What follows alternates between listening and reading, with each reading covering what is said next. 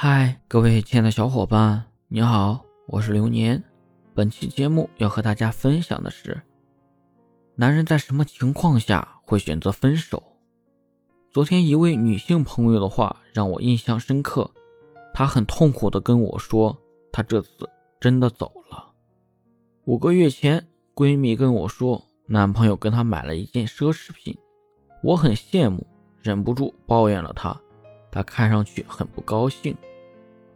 但也没说话。三个月前半夜起来，发现他竟然躲在窗户边抽烟，我骂了他两句，他只是尴尬的笑了笑，把烟掐了。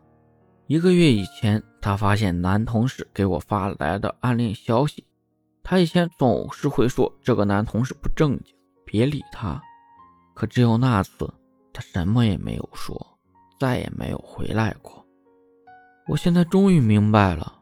我总拿他跟别的男人比较，自己却从来不懂得知足。我不给他抽烟，却没有想过，只有多大的压力才能让一个男人在深夜躲起来抽烟？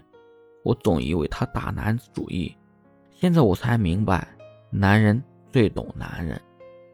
我现在已经全部都懂了，可是他已经不在了。通过这个案例，我想说。其实，男人到最后都会选择一个懂他、理解他的女人。女人总喜欢去看细节，但你有没有考虑过，男人也会因为你的种种细节而失望过？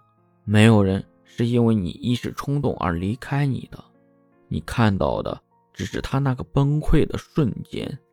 爱是积累来的，不爱了也是。